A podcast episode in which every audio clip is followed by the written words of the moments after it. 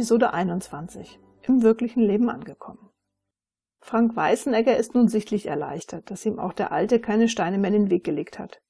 Zumal die Durchführung der Unternehmenssimulation Fabrik im Seminarraum, kurz FIS, auch ein gelungener Anfang ist, um eine Forderung aus dem Audit erfüllen zu können. Die Umsetzung der kontinuierlichen Entwicklung aller Mitarbeiter durch entsprechende Qualifizierungsmaßnahmen. Aber allein die Mitteilung dieser Qualifizierungsmaßnahme lässt das Getuschel auf den Fluren wieder losgehen. Besonders Franz Großmann ist empört. Wie soll so ein albernes Spiel in der Lage sein, seine Produktion zu beschreiben? Und was sollte er denn dabei noch lernen können, wo er doch seit über 20 Jahren die Produktion der Kraus GmbH Co. KG leitet? Aber es gibt auch andere Stimmen, wie diese von Franziska Steiner. Sie begrüßt die ersten Veränderungen, welche bereits bei der Kraus GmbH Co. KG Einzug gehalten haben. Nur wenige Tage später ist es soweit und die zwölf teilnehmenden Mitarbeiterinnen und Mitarbeiter betreten, von den Moderatoren begleitet, den großen Besprechungsraum, welchen sie kaum wiedererkennen.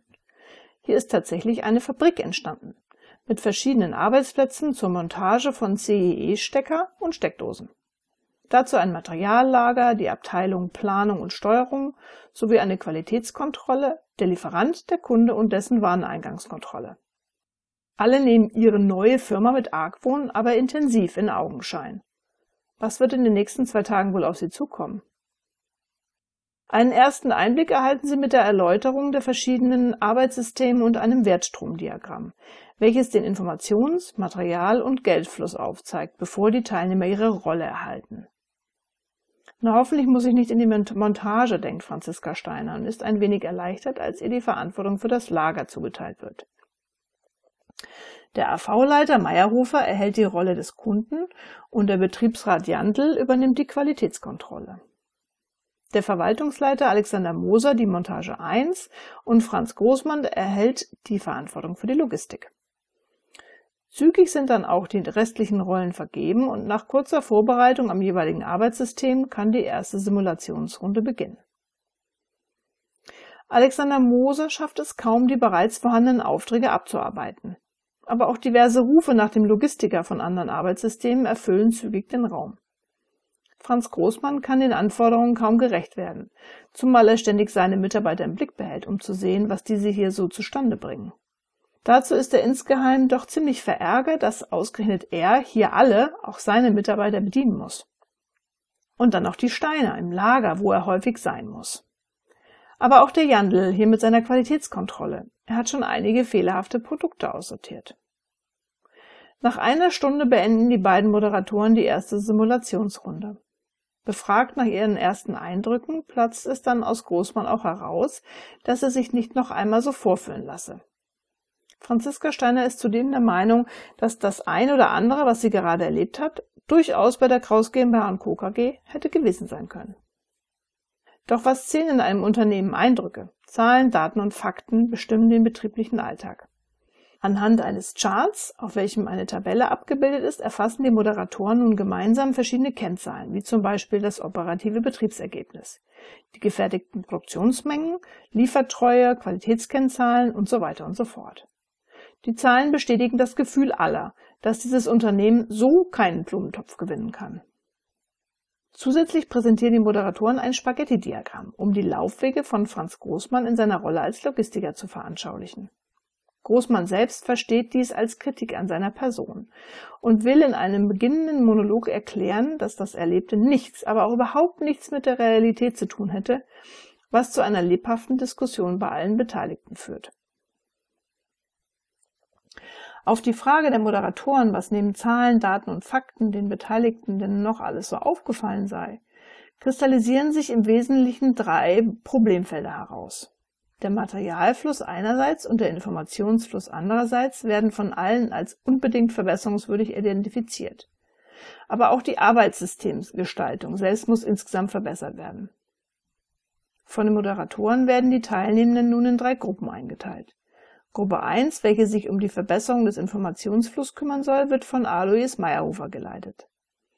In der Gruppe 2, welche Vorschläge zur Verbesserung der Arbeitssystemgestaltung erarbeiten soll, übernimmt Franz Großmann die Leitung. Und Gruppe 3, welche sich dem Materialfluss annehmen soll, wird von Franziska Steiner geleitet.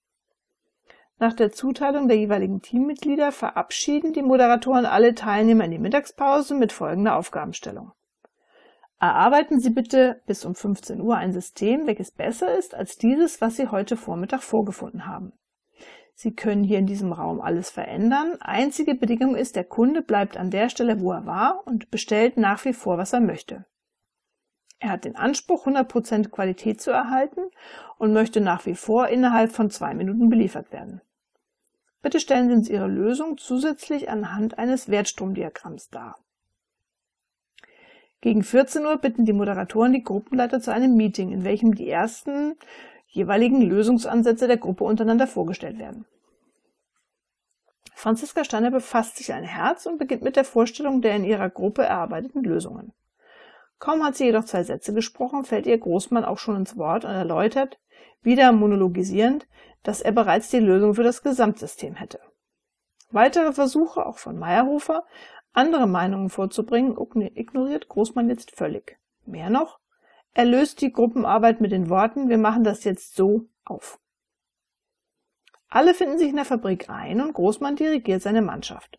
Dabei hat er lediglich die Montagearbeitsplätze, die Nacharbeit, die Verpackung und die Qualitätssicherung im Auge.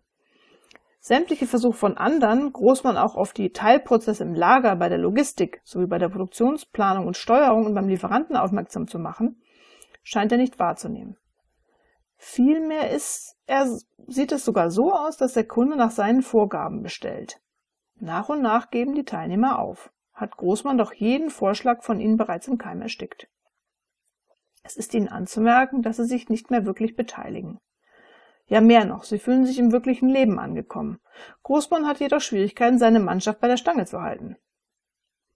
Wenn er sich unsere Vorstellung nicht einmal anhören will, dann soll er uns doch sagen, was wir machen sollen, denkt auch Meyerhofer. Mit einem Zuschlag von gut und gerne 45 Minuten startet die Simulationsrunde 2.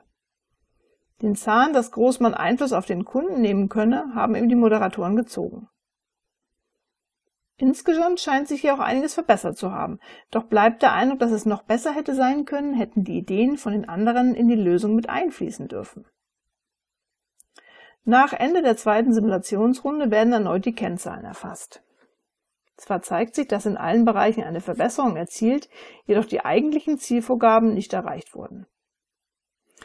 Mit diesen Eindrücken verabschieden die Moderatoren die Teilnehmer für diesen Tag. Franz Großmann fühlt sich bestätigt und verabschiedet sich seinerseits mit folgenden Worten gegenüber einem der Moderatoren. Sie sehen, hätte ich nicht die Führung übernommen, hätten wir eine Verbesserung nicht hinbekommen. Das Unternehmen schreibt nun schwarze Zahlen und die Lieferquote und Liefertreue beträgt immerhin 50 Prozent. Franziska Steiner verlässt nachdenklich und gleichzeitig angespannt, aber auch in gewissem Sinne verärgert den Raum. Nicht ohne auch einem Alexander Moser zu sagen, dass sie noch besser hätte sein können, wenn auch sie ihre Ideen hätte mit einbringen können. Morgen, also am zweiten Tag der Fabrik im Seminarraum, möchte sie dies thematisieren. Das hat sie sich fest vorgenommen.